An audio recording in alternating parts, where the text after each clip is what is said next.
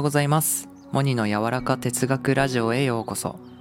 今日は珍しく朝収録を撮ってみました。皆さんいかがお過ごしでしょうか？私のチャンネルでは個性や才能を伸ばすこと人の創造性について追求しています。また人の感情や精神のメカニズムについても発信していきます。はいということで今回語るテーマは人生のあり方について考えよう。ということで早速語っていきます。皆さんあり方とは何でしょうか？何だと思います？あんま分かんないですよね。もう少し言うとあり方とは自分の中の美意識のことです。人は美しいものに憧れます。その憧れは物だけじゃなくて人に対しても抱くものです。そして理想や憧れというのはあなたの人生の基準となるべき指針でもあります。どうでしょう？皆さんの中に理想や憧れといったものや人がいますでしょうか？あり方とは人生における選択の基準になるべきものなんですよね。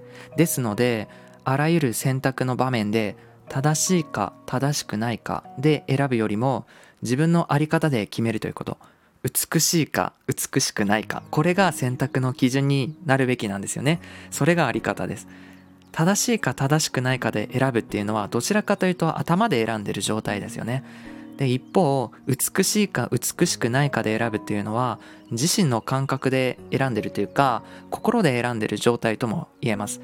また人がこの美しいなと感じるのは非常に主観的な感情で人それぞれ何に対して美しいと感じるかはもちろん違います。なのであなたが美しいと思って選択したことで他の人と人生の在り方価値観が違ってくるのは十分あり得る話だとなんとなく分かりますよね。だから断る時も美しくないからですって言えばいいのです。先ほどお話ししたように美しいかどうかは主観的なので他人が美しいと言っているものに対して客観的にどうこう言うのは的外れなことなんですよ。ただ自分と同じように美しいなと思える人というのは結構いるんですよね。でそういう人たちとはどうやったら出会えるかというと私はこれが美しいと思うってこう自分で表現発信していくことなんですよね。それによって必ずこうしてくれる人がいて今はインターネットによってとても速いスピードでそういう人たちとつながることができる時代なんです。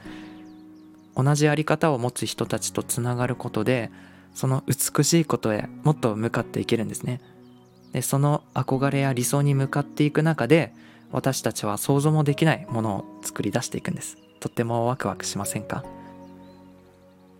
モニの柔らか哲学ラジオ本日も最後までご清聴いただきありがとうございました。